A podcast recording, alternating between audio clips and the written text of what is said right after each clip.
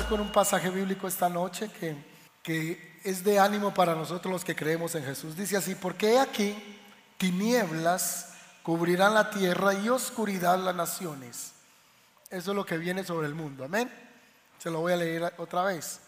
Porque he aquí tinieblas cubrirán la tierra y oscuridad las naciones.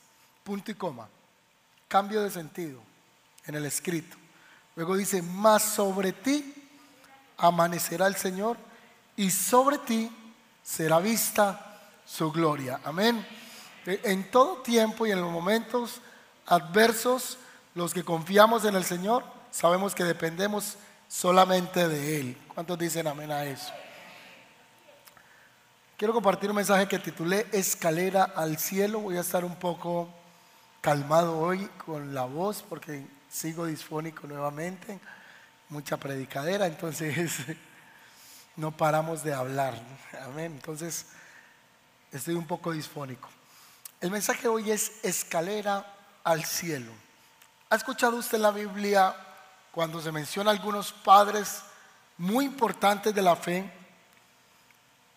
Desde el Antiguo Testamento, y usted va a encontrar que siempre se dice el Dios de Abraham, el Dios de Isaac y el Dios de Jacob. Cuando la Biblia llama al Dios de Abraham, de Isaac y de Jacob, lo que está diciendo es que Dios es un Dios o el Dios de las generaciones. El Dios de las generaciones. Entonces está Abraham, que sale de la tierra de Ur, de los caldeos, llamado por el Señor. Luego sigue su hijo, en el que se sigue la promesa que se llama Isaac. E Isaac tiene dos hijos. ¿Recuerdan el nombre de, de los hijos de Isaac? ¿Cómo es que se llama? Jacob y Esaú. Génesis 25, 22.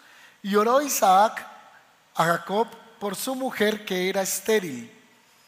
Y lo aceptó el Señor y concibió Rebeca su mujer, los hijos, y los hijos luchaban dentro de ella. Entonces Isaac tiene su esposa que no puede tener a luz. Un día él ora por el vientre de su esposa y Dios le concede el tener bebé. Pero no solo va a tener uno, sino que dice que la esposa quedó en embarazo de dos. Así que hay dos bebés en el vientre de ella. Así que ella, en versículo 22, y los hijos luchaban dentro de ella. Y dijo, si es así, ¿para qué vivo yo? Usted se imagina dos bebés, según este pasaje bíblico, peleando en el vientre. Si eso era sin nacer, ¿cómo serán naciendo? ¿Cómo será peleando por los juguetes? Desde el vientre había una guerra. Entonces la mamá entró en una presión tan grande que ella quería morirse. O sea, no podemos nosotros ni siquiera imaginar cuál es la situación tan compleja que ella está viviendo que prefiere morirse a causa de esa guerra que hay en el vientre de ella. Porque los niños, Isaac, perdón, Jacob y Esaú están peleando desde el mismo vientre. Versículo 23. Y el Señor le respondió, dos naciones hay en tu seno, dos pueblos serán divididos desde tus entrañas. Él, un pueblo, eh, un pueblo será más fuerte que el otro pueblo y el mayor servirá al menor. Así que ya tiene dos bebecitos y eh, la profecía es que el menor iba a tener un liderazgo superior al hermano mayor, versículo 24. Cuando se cumplieron los días para dar a luz, he aquí que habían gemelos en su vientre y salió el primero. ¿Y sabe cómo era el primero? Dice que era rubio, era velludo como una pelliza. ¿Sabe usted qué es una pelliza? Si usted va y lo busca en Google, le va a aparecer como un suéter, un suéter de mucha lana o muy velludo. Así que el bebé era una bolita rojita de puro cabello. Ese se llamaba Esaú. Y llamaron su nombre Esaú. Y después salió su hermano, que se llamaba Jacob. Y trababa su mano al calcañar de Esaú. ¿Cómo así?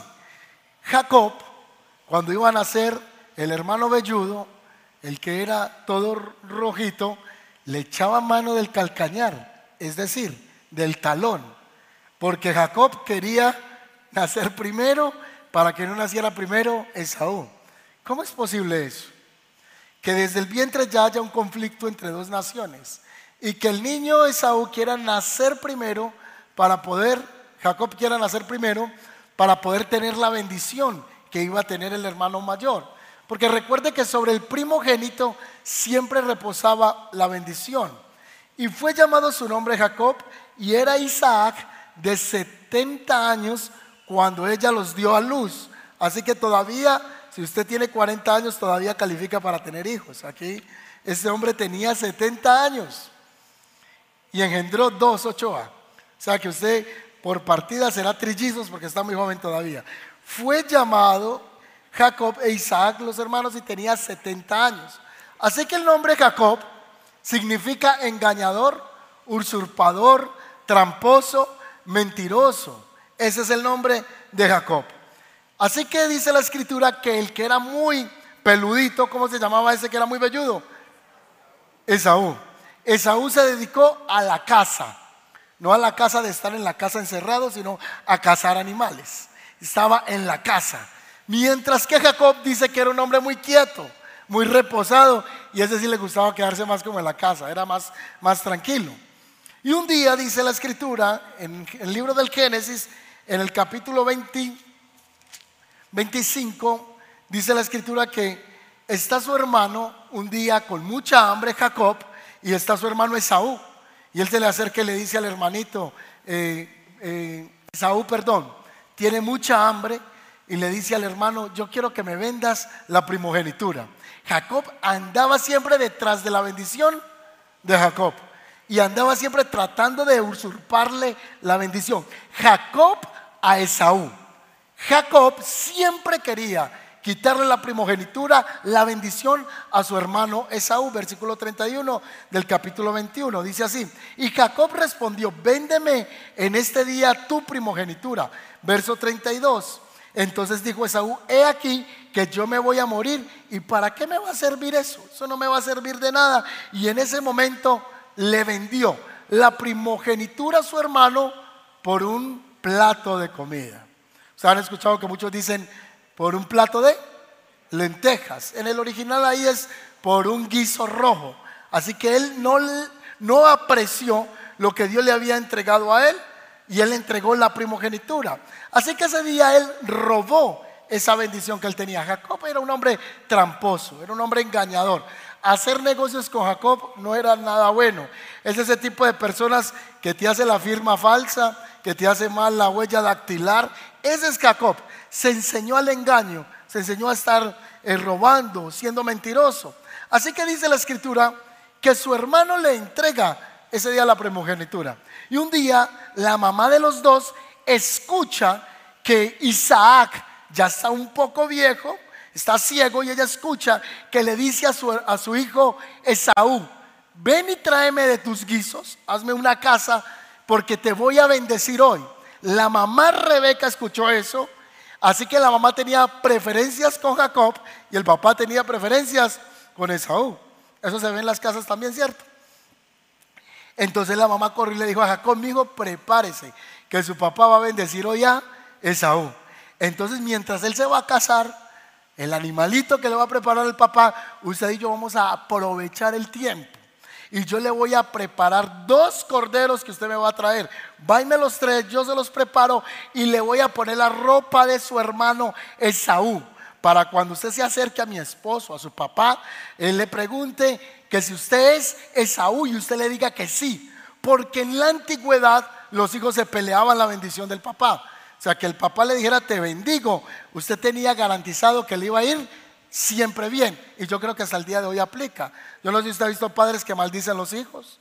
O le dicen siempre tira mal, tendrás puertas cerradas, te voy a ver como un perro en la calle. Esas palabras tienen que poder.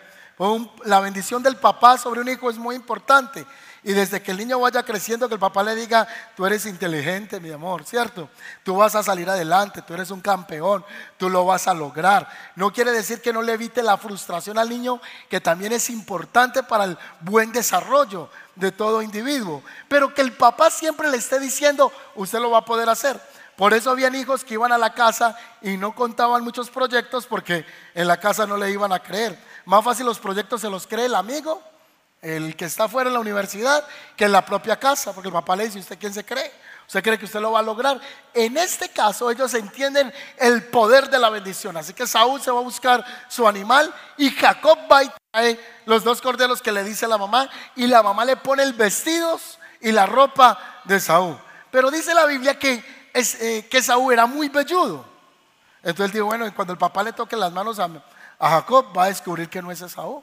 Así que cogió las pieles de los corderos y se las puso en la mano. Bendito, pero peludo el muchacho. O sea, peludísimo. Porque le puso las pieles del cordero y cuando él llegó a tocarle las manos, él pudo descubrir que si era el hijo que él creía.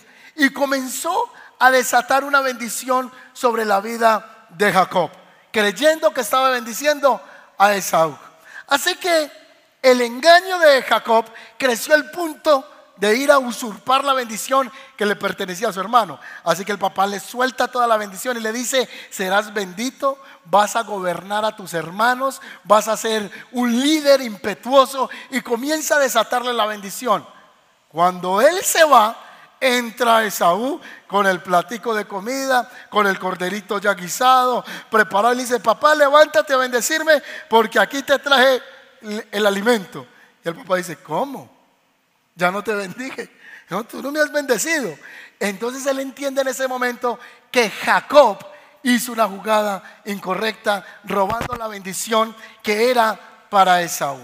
Yo creo que muchos de nosotros, nuestros engaños nos han hecho ir por caminos incorrectos. Porque ese día Esaú dijo, mataré a mi hermano apenas se muera mi papá. Y Esaú le tocó salir corriendo de la casa. La mamá le dijo, váyase mi hijo de este lugar porque su hermano está diciendo que apenas se muera su papá, que lo va a matar. Así que él salió huyendo. Muchos de nosotros nos podemos identificar con Jacob. Los engaños y las cosas hechas de manera incorrecta nos hacen transitar por caminos que no son de bendición. Dice que él salió huyendo hasta un lugar llamado Berseba y cuando llegó a Berseba esa noche, él se quedó allí a dormir. Él trae un estilo de vida que era un, ya usted sabe, de engaño, de estar robando, de estar engañando. Este hombre tenía una enseñanza en su mente de siempre estar haciendo lo incorrecto. Pero esa noche Dios lo guió hasta ese lugar porque Dios se quería encontrar con Jacob. La pregunta es, ¿por qué Dios quiere bendecir a un hombre que es engañador? ¿Por qué Dios quiere bendecir a un hombre que es usurpador? ¿Por qué Dios quiere bendecir a un hombre que el estilo de vida siempre estaba en el engaño, en la traición? Pues aquí dice la escritura en Juan 15, 16, no me eligieron ustedes a mí, sino que yo los elegí a ustedes. Y les he puesto para que vayan y lleven fruto y su fruto permanezca para que todo lo que pidan al Padre en mi nombre, Él los dé. ¿Quién escogió a Jacob? Eh, fue Dios. Jacob no escogió a Dios. Dios fue el que escogió a quién? A Jacob. Y he escuchado usted frases de personas que van a la iglesia que dice así. Cuando yo quise buscar a Dios hace años, comencé a ir a la iglesia. Y eso es falso. Otros decimos, cuando de verdad yo me vaya a consagrar a Dios y vaya a dejar el licor, yo empiezo a ir a su iglesia. ¿Le han dicho así alguna vez? Es que a mí no me gusta ser hipócrita, a mí me gusta ser muy auténtico. Y el día que yo vaya a esa iglesia es porque yo verdaderamente me voy a consagrar a Dios. Y eso es incorrecto, porque usted no escoge a Dios. Dios es el que nos escogió a nosotros. Otras personas dicen, voy a ir a la iglesia esta noche para no quedarle mal a un amigo que me ha invitado. Ah, me manda WhatsApp me escribe al Facebook, me manda el video de ese pastor por allá predicando, me manda el video de la reflexión que grabaron una canción que wow, wow, y me la manda también, que mi valiente. Yo no sé ese tipo que es, voy a ir porque es un amigo chévere. Pero no es que usted está yendo porque está agradando a esa persona, es porque Dios está trayéndolo hacia Él con lazos de amor. Otros llegaron a la iglesia porque tenían un sinsabor en el corazón. Había como un vacío. Usted decía, me siento incompleto. Pero la verdad es que Dios ese es el que nos ha escogido entre la multitud. Dios es el que nos ha separado. Y si usted está aquí esta noche, no fue meramente porque usted quiso cumplirle al amigo que lo invitó a la iglesia. O si usted ya está militando en el ejército de Cristo, no es porque usted quiso seguir a Cristo, es porque usted fue escogido y apartado antes de la fundación del mundo y el Espíritu Santo trajo convencimiento a nuestras vidas de que éramos hijos del Señor. Dice la Biblia que en otro tiempo no éramos pueblo, pero que ahora nosotros somos pueblo. ¿Y qué tiene que ver eso con escalera al cielo? Vamos a ver. Así que esa noche Jacob llegó a ese lugar, pero Dios tenía ya un propósito. Dios tenía un plan con la vida de Jacob. Así que hay otro pasaje en Jeremías 1.4 que dice, vino pues palabra de Jehová a mí diciendo, antes de que te formase en el vientre, te conocí, y antes que nacieses, te santifiqué y te di por profeta a las naciones. Dios es el que nos separó para él. ¿Cuántos dicen amén a eso? O sea, fue Dios el que me separó a mí para que yo le sirviera. Fue Dios el que separó a mi amigo Ángelo para que le sirviera a Dios, a su esposa. Fue Dios el que nos separó para la gloria de su nombre. Porque si yo hubiera querido escoger a Dios y coger los caminos correctos, yo creo que en mí y en mi fuerza no estaría esa capacidad de poderlo hacer.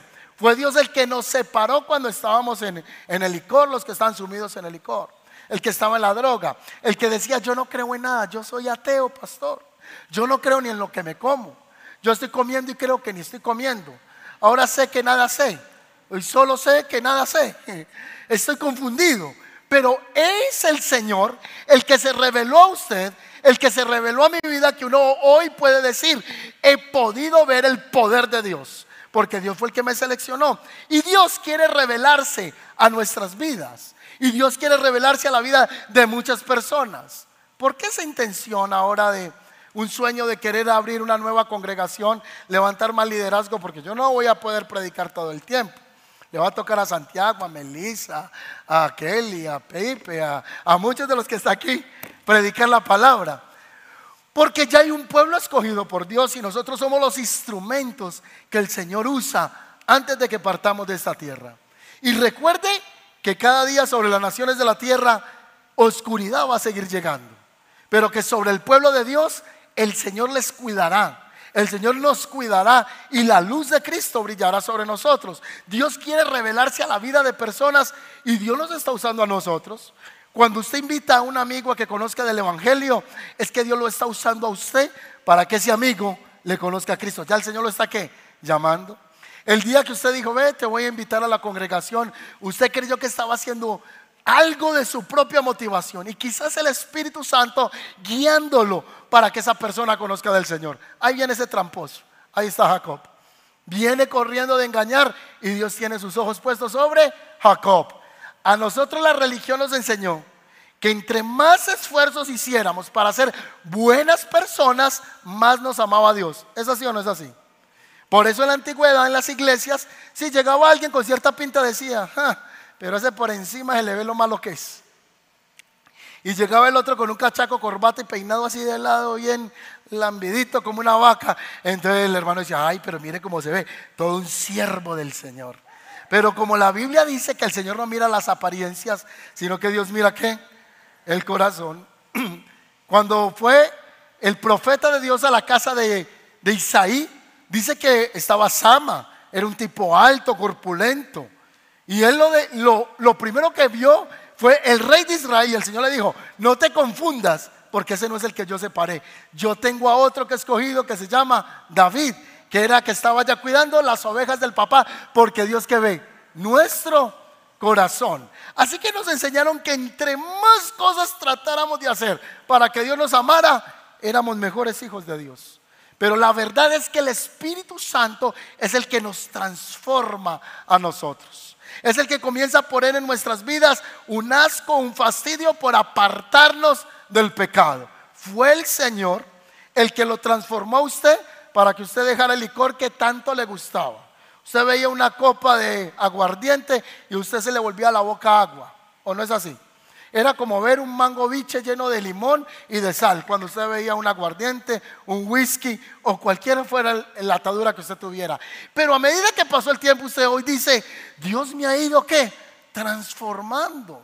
Dios me ha ido cambiando, pero no fue mis fuerzas. Fue que yo llegué a los pies de Cristo sucio, embarrado, y Él comenzó a transformarme. Bendito sea el Señor, que Él fue el que nos escogió, que Él fue el que se reveló a nuestras vidas. Piense usted cuántos años el Señor venía llamando su vida hasta el día que el Señor hizo una transformación en nuestro ser. Génesis capítulo 28, versículo 12, dice así. Y esa noche llegó Jacob a Berseba y se acostó a dormir y cogió una piedra de cabecera. ¿Cuántos han dormido con una piedra de almohada? Si yo tengo una almohada y a veces la siento incómoda, ahora dígame usted el dolor de cuello con el que uno amanece. O si usted alguna vez fue de aquí a Bogotá, un viaje cortico, sin tener la almohadita aquí en el cuello, uno llega con el cuello vuelto nada. Ahora toda la noche durmiendo sobre una, sobre una piedra. Y esa noche Jacob, el engañador, tiene un sueño. Y dice que tiene un sueño y que había una escalera que estaba apoyada en la tierra y el extremo superior alcanzaba hasta el cielo. Y aquí que ángeles de Dios subían y bajaban por esa que escalera. Eso fue un sueño que él tiene. Fue un sueño que Dios le dio. Y dice que cuando él se despertó, tuvo miedo y dijo, cuán imponente es este lugar. Esto no es más que casa de Dios y esta es la puerta del cielo. Berseba es un portal espiritual. Berseba es un lugar que conecta el cielo con la tierra. No sé si están viendo en la internet ahorita, se hablan mucho de portales interdimensionales, en especial en zonas como Perú, se hablan de aperturas de, esos portales y que están saliendo reptilianos, que están saliendo seres de otro lugar. Pues la escritura no habla de esos reptilianos, sino que nos está hablando de un lugar que tiene una conexión fuerte con el cielo. ¿Pero por qué? ¿Qué fue lo que pasó en Berseba para que él tenga esa percepción y ese llamado tan fuerte? Ya lo vamos a ver. Esa noche él tiene ese sueño. Ángeles suben y ángeles bajan en esa escalera. Es un sueño que Dios le da. Hay muchas maneras en las que Dios habla. Una de ellas es a través de los sueños. Hay muchos sueños que son el resultado de muchos frijoles antes de dormir. No todos los sueños son de Dios, ¿verdad? Hay gente que tiene sueños y sueños y sueños y todos los sueños no son de Dios. Hay sueños que son de nuestra mente según los psicólogos, los estudiosos de la mente, dicen que todos los días soñamos. Que no lo recordemos es otro tema. Pero en la Biblia sí vemos que uno de los métodos que Dios frecuentemente usaba para comunicarse y hablarle al pueblo era los sueños. Usted va a recordar los sueños de, de Daniel, se va a recordar los sueños, el sueño de José, que él iba a llegar un día a ser un hombre grande, un hombre poderoso. El sueño que tuvo Nabucodonosor, que fue interpretado por el hombre más sabio, Daniel, en la época de la Gran Babilonia. Sueños se repiten en toda la escritura y tienen una voz profética de Dios. Así que Dios tiene maneras de hablar a nuestras vidas. Una de ellas son los sueños. Yo le pregunto a usted, ¿cómo Dios le habla a usted más frecuente de los que estamos aquí esta noche? ¿Cómo siente que es la manera en que Dios más fácil le habla a usted? No sé si es a través de un sueño, a través de tomar la Biblia y un pasaje bíblico. Dios utiliza a una persona cuando va a la iglesia. Dios a todos tiene una manera particular de hablarnos. Y luego pudiéramos tener un tema solo acerca de los sueños proféticos y los sueños como la voz de Dios para nuestras vidas. En este caso, Él no solamente tiene el sueño resultado del cabrito que se comió antes de dormir, es Dios manifestado a Él. ¿Han tenido ustedes sueños que usted dice, ese sueño era real? O sea, yo lo viví, estuve allí. O yo no sé si alguien tuvo un sueño en el que Dios le decía, no haga esto, no haga aquello, no se involucre con esta persona. No sé si han tenido ese tipo de experiencias o han tenido esos sueños en los que Dios les ha anticipado situaciones. Dios habla y Dios sigue hablando hasta el día de hoy. Así que se le aparece en ese sueño y le hace unas promesas. Él no solo ve ángeles que suben y bajan. Según la tradición rabínica, dice que esos ángeles que subían eran ángeles que llevaban plegarias, peticiones y volvían a bajar con las respuestas. Así que Jacob, Dios le habla esa noche y le dice, te daré la tierra en la que estás. Dios mío, pero si este es un ladrón, si es un engañador, engañó al papá, engañó al hermano, le robó al hermano, el tipo no ha hecho nada bueno, está huyendo porque lo van a matar y ahora Dios se le aparece en un sueño y le dice, te daré la tierra en la que estás. Y uno dice, pero este detrás del ladrón, bufón. ¿Cómo Dios le dice eso? Uno lo mínimo que espera que Dios le diga, te voy a traer una maldición por haber robado a tu hermanito. Te daré la tierra en la que estás. Dos, multiplicaré tu descendencia. Tres, todas las naciones serán bendecidas en tu familia. Y número cuatro, no te voy a dejar solo. Esas son palabras de Dios para nosotros también en este día. Amén. Que Dios nos recuerda en medio del contexto global que el Señor no nos va a dejar solos. Que en medio del contexto global dice el Señor que Dios va a bendecir naciones a través de nuestras vidas, naciones, etnos, familias, personas, que Dios va a multiplicar nuestra descendencia. Ahí sí tengo que que el Señor hable directamente con Agled y le traiga unos tres sueños y unas cuatro revelaciones para que multiplique la descendencia. Te daré la tierra en la que estás. Es la palabra que Dios le da a él. ¿Por qué Dios le da una palabra profética a un traicionero? Porque no se trataba de Jacob escogiendo a Dios se trataba Dios escogiendo a Jacob. Y eso nos recuerda a nosotros. ¿Por qué Dios querrá bendecirme a mí? ¿Qué tal que usted supiera, pastor, mis pensamientos? ¿Qué tal que yo pusiera en esta pantalla los deseos de mi carne? Qué pena. ¿Estaría usted dispuesto a que hoy salieran todos los pensamientos que usted tuvo en esta pantalla y que los hermanos la vieran? no, no, no, no, no me haga eso. No me haga eso. ¿Cómo Dios querrá bendecirme? A pesar de lo que yo he sido y a pesar de mis faltas, Dios todavía quiere bendecir nuestras vidas. Amén. También creo yo que a pesar de lo que pueda estar viviendo el mundo, Colombia, Dios quiere seguir bendiciendo a su pueblo, a sus elegidos. Ahora escuchaba yo el mensaje de una persona ahí cuando estaba sentado, antes de pasar aquí a enseñar, una profecía que decía, Colombia se la va a llevar el diablo. No, a Colombia no la va a llevar el diablo. Los que estamos en Cristo permanecemos en Cristo. Porque en San Juan 15 dice que el que permanece en Él y Él permanece en nosotros, llevaremos fruto. ¿Qué tenemos que hacer acá? Una dependencia total de Dios. Las promesas de Dios son las que nos sostienen. Le hago una pregunta. ¿Por qué Dios le da esas promesas a Jacob? Porque en el día de la incertidumbre las promesas son las que nos sostienen. Se lo repito. Dios le dice, no te voy a dejar solo, te voy a entregar esta tierra, voy a levantar una generación de ti para que cuando él estuviera en adversidad recordara lo que Dios le dijo. ¿Qué nos va a sostener los años que vienen por delante las promesas de Dios a nuestras vidas. Las promesas de Dios son en el sí y en el amén. Yo estaba hablando todos estos días. Hemos estado hablando que cuando Dios habla, Él lo cumple. Pero necesitamos saber qué Dios me ha hablado a mí. ¿Estamos escuchando la voz de Dios en algún área? Hay cosas que como pastor eh, no tengo hijos físicos, pero tenemos una gran responsabilidad con una iglesia. Tenemos una gran responsabilidad en muchas áreas. Hay personas que pueden venir a la iglesia, irse en un año de la iglesia quizá a pasear a Europa y al año vuelven y el pastor sigue ahí en el mismo punto y la pastora y, y ahí está todavía la iglesia predicando. Hay una responsabilidad muy grande que se ha asumido, pero también en la carne y como hombres uno dice, ¿y ahora qué sigue? Dios, ¿qué tú quieres que haga? Porque yo no soy Dios, yo soy un mortal como lo es usted. Pero solo en esos momentos de incertidumbre es cuando las promesas que Dios ha dado a mi vida o que Dios ha dado a nuestros corazones es la que hace que sigamos ¿qué? caminando.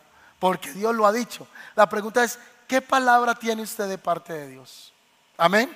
¿Está escuchando usted la voz del Señor a través de los medios que Dios usa para bendecirnos? Es lo único que nos va a sostener en el tiempo de la aflicción. Es lo único que nos va a sostener en el tiempo de la confusión. La palabra de Dios es la que nos hace estar de pie. ¿Cuántos dicen amén a eso? ¿Cuántos han tenido momentos, así sean corticos, de incertidumbre? ¿Cuántos han tenido en el último año momentos de incertidumbre? Todos. Pero en esos momentos de incertidumbre, ¿cuál es nuestra confianza? Dios. Para el que tiene al Señor, uno dice, bueno, Dios está conmigo. Y si Dios está conmigo, seguirá abriendo caminos en medio del desierto. Amén. Y hará brotar agua del desierto. Y la peña sacará agua. Aunque no dé agua la peña, pero la peña va a dar agua porque Dios está con nosotros. Entonces, cuando uno tiene una palabra que lo sustenta, es la misma palabra que le va a hacer a uno avanzar en el caminar de la fe. ¿Por qué quiere Dios bendecir a un engañador? Porque Dios es un Dios de toda gracia. ¿Por qué Dios quiere bendecirte a ti? ¿Por qué Dios quiere bendecirme a mí? Porque Dios no nos va a abandonar, porque le tenemos un Padre de toda bondad y un Padre de toda gracia. ¿Cuántos dicen amén a eso? Así que Él tiene esa experiencia. Dice, ¿dónde estoy? ¿Qué es este portal espiritual? Y me encontré algo muy curioso en la escritura que no había leído antes y es Génesis capítulo 12, versículo 8. Años atrás, él tiene un abuelo. ¿Cómo se llama el abuelo de Jacob? Cuidado, se pierde. El Dios de Abraham, de Isaac y de Jacob. El abuelo se llama Abraham. Es que el abuelito un día fue a ese monte que se llamaba Berseba y mire lo que hizo. Luego se fue a la región montañosa que está al este de la ciudad, en Betel. Bet es la palabra casa en hebreo. Él, la casa de Él. Él refiere al, Señor. Cuando en esta escritura está diciendo Betel, está hablando la casa de Él, del poderoso. Y allí puso un campamento en Betel que quedaba al oeste, de donde había acampado. Y la ciudad de ahí, al este, en ese lugar, Abraham construyó otro altar e invocó al Señor. Es que el abuelito, años atrás, un día se fue para Betel y levantó un altar. Lo que hizo el, abuelo ese día fue que ese punto de la tierra tuviera conexión directa con el cielo. O sea, en la Biblia, es una predicación que tenemos que tener, hay unos lugares en la Biblia que tienen una fluidez espiritual. Es verdad que donde quiera que estamos tenemos comunicación con Dios, eso es real porque Dios busca adoradores en espíritu y verdad. Pero en la Biblia existen unos portales espirituales que hace que en ese lugar haya una fluidez mayor de gloria y de bendición. Yo no sé si usted ha entrado a lugares que usted dice, aquí se siente una pesadez horrible. ¿Han sentido eso? Vamos a llevarlo más práctico. A hogares, a casas que usted ha ido, que usted dice, en esta casa se siente la gente que no conoce al Señor dice, se siente unas energías tan pesadas, se siente una aura tan cargada. Los que conocemos al Señor decimos, en esta casa hay algo como que, que es pesado. Otras personas que usted ha visitado dice, ay, en esta casa se siente una presencia de Dios. Yo siento aquí como que algo hay que fluye. Del abuelito un día fue y levantó un altar a Dios y hizo que en ese lugar hubiese un wifi espiritual con el cielo, que hubiese una comunión con el Señor. Ese día Él abrió los cielos para ese lugar. ¿Qué quiero decir con esto? Lo que hoy nosotros hacemos, le estamos abriendo las puertas de bendición a las nuevas generaciones. Se lo repito. Lo que hoy hacemos nosotros es abrirle las puertas espirituales, no solo para nosotros, sino para nuestras generaciones nuestros hijos. Sus hijos van a participar de lo que usted hoy está haciendo. ¿Cuántos dicen amén? Yo estoy en el Evangelio porque un día mi papá fue a la iglesia y mi mamá. ¿O no es así? Yo me acuerdo jugando en las bancas debajo de la iglesia. Yo me acuerdo que el pastor me regañaba en las prédicas porque cuando eso no existía Igle Kids y ni que uno lo llevaba a un lugar aparte en Igle Kids. Era todo el culto juntos, solo el domingo lo llamaban la dominical y no existían esas bancas de casi 300 mil en las que usted está sentado. No, eran sillas de madera y esas las hacía el pastor, rústicas y con los clavos así atravesados. Usted se sentaba y se quedaba medio blue allá. Pero es verdad lo que le estoy diciendo. ¿Cuánto les tocó esas bancas así? Bueno, yo en la, en la, en la iglesia de mi suegro eran las bancas así. Uno tenía que estar ahí dos horas y media con la predicación del pastor y al, final tenían que orar por problemas de escoliosis. Todos éramos con la columna así. El cáncer ya cuando va a terminar el pastor. Se cansa usted con esa silla que termine rápido. Ahora dígame una banca de madera. Y yo recuerdo muchas veces estar molestando en la banca y pácate. en pleno culto. Y el pastor, Esteban, y regañar a todos los niños y vuelva, siéntese ahí, váyanse por donde los papás. Pero yo estoy hoy predicando el Evangelio porque un día me infundaron el Evangelio. Sus hijos van a ser el resultado de su fe. Así que, o sus generaciones, sus amigos, la gente que viene detrás de usted va a tener un legado. Lo que estamos haciendo en Medellín es qué? Legado. Lo que vamos a hacer en el Oriente es qué? Legado. Allá vamos a hacer un colegio, porque así va a ser. Ya estamos eh, eh, hablando del tema con alguien que ya tiene la licencia. ¿Y qué estamos haciendo? Legado para las nuevas generaciones. Entonces Abraham lo que dejó fue un legado en ese lugar. Otro ejemplo. Cuando usted tiene en la casa un lugar, si usted construye su casa, procure tener un lugar donde usted tenga adoración, 24/7. Que ese sea un lugar para orar. Y ustedes van a ver que la gente cuando llegue a su casa va a decir, aquí se siente como algo Tremendo. Eso pasó en Betel. ¿Quién disfrutó de esa bendición? La disfrutó su nieto, que fue Jacob. Termino con esto. ¿Qué significa el sueño de Jacob? Dos minutos. ¿Qué, significa ese sueño entonces? Aparte que tiene un portal abierto, una herencia generacional, el Dios de Abraham, de Isaac y de Jacob, es que en Lucas 1.45, esta es la conclusión del mensaje. Lucas 1.45 al 52 dice que Felipe fue a buscar a Natanael, atención, que está la conclusión, y le dijo, hemos encontrado a aquel de quien es Moisés y los profetas que escribieron. O sea, ellos vienen a llamar a Natanael y le dice, encontramos al Mesías. Entonces él dijo, no, ¿acaso puede salir algo bueno de Nazaret? Yo no creo que aquí esté el Mesías. Pero de todas maneras Natanael se fue chismoso, versículo 48, y salió corriendo a ver quién era ese que decían que era el Mesías. Versículo 47. Mientras ellos se acercaban, Jesús le dijo a Natanael, aquí viene un verdadero hijo de Israel, un hombre totalmente íntegro. Natanael le contestó a Jesús, uy, ¿tú cómo me conoces? volvemos a lo mismo. Tú no me escogiste a mí, yo te escogí a ti. Entonces él le dijo, no, es que yo ya te conozco. Pude verte debajo de la higuera antes de que Felipe te llamara. Yo ya te había visto, le contestó Jesús. Entonces Natanael le exclamó, rabí, ¿qué significa rabí? Maestro, tú eres el Hijo de Dios, el Rey de Israel. Y Jesús agregó, y les digo la verdad, ustedes todos verán, atención a esto, que lo que leímos fue en el Génesis. Han pasado miles de años y ahora se manifiesta el Mesías. Está en carne en esta tierra. Y mire lo que él dice. Les digo la verdad, todos ustedes verán el cielo abierto y a los ángeles de Dios subiendo y bajando sobre el Hijo del Hombre, quien es la escalera entre el cielo y la tierra. Lo que tuvo Jacob en Betel fue una revelación temprana de Yeshua. Lo que tuvo Jacob en ese lugar fue la manifestación del Mesías. Y ahora lo que le está diciendo es, si Jacob tuvo una revelación que fue temprana para él, lo que ustedes verán será mucho mayor. Así que necesitamos como iglesia la escalera, que es Cristo. Por eso Jesús dijo, yo soy el camino, la verdad y la vida. En Hechos 4:12 dice, en ningún otro hay salvación. En ningún otro hay salvación porque no hay otro nombre bajo el cielo dado a los hombres en que podamos ser salvos. Y esa noche Jacob durmió sobre una qué? ¿Una qué? Una roca, tipo de Cristo. Él está acostado sobre una roca. El Salmo 78, 16 dice, pues sacó de la peña.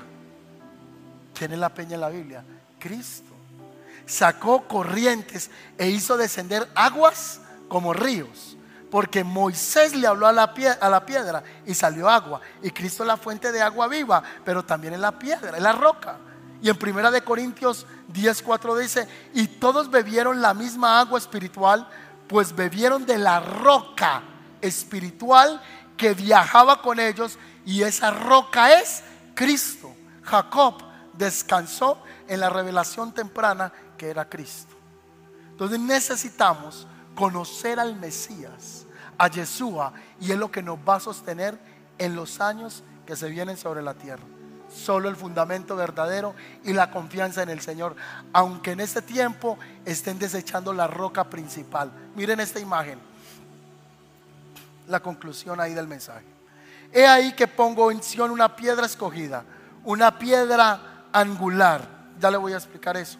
El que crea en él no será avergonzado. Este precioso valor es, pues para vosotros los que creéis, pero para los que no creen, la piedra que desecharon los constructores, esa piedra angular se ha convertido, se esa piedra angular se ha convertido, y la piedra de tropiezo y roca de escándalo, pues ellos tropiezan porque son desobedientes a la palabra. Los que son constructores acá, la roca que está en el centro, si podemos poner la otra imagen que está ahí, esta se conoce como la piedra angular y en construcción es la piedra más importante porque es la piedra de soporte, esa del centro. También se dice en la historia que cuando estaban construyendo el templo de Salomón, en una de las construcciones trajeron una piedra preciosa y dice que ellos la desecharon, que no servía esa piedra, pero al final lograron ver que esa piedra era importante en esa construcción. Por eso Jesús dijo en Mateo que la piedra angular fue desechada por quién? Por los hombres. Porque la piedra era la más importante, la que ellos no reconocieron. Necesitamos la escalera, necesitamos la piedra precisa. Hoy la están desechando de los colegios, hoy la están desechando de las universidades, hoy la están desechando de los gobiernos, pero por eso necesitamos traer la revelación de la escalera que nos une de esta tierra al cielo. Padre.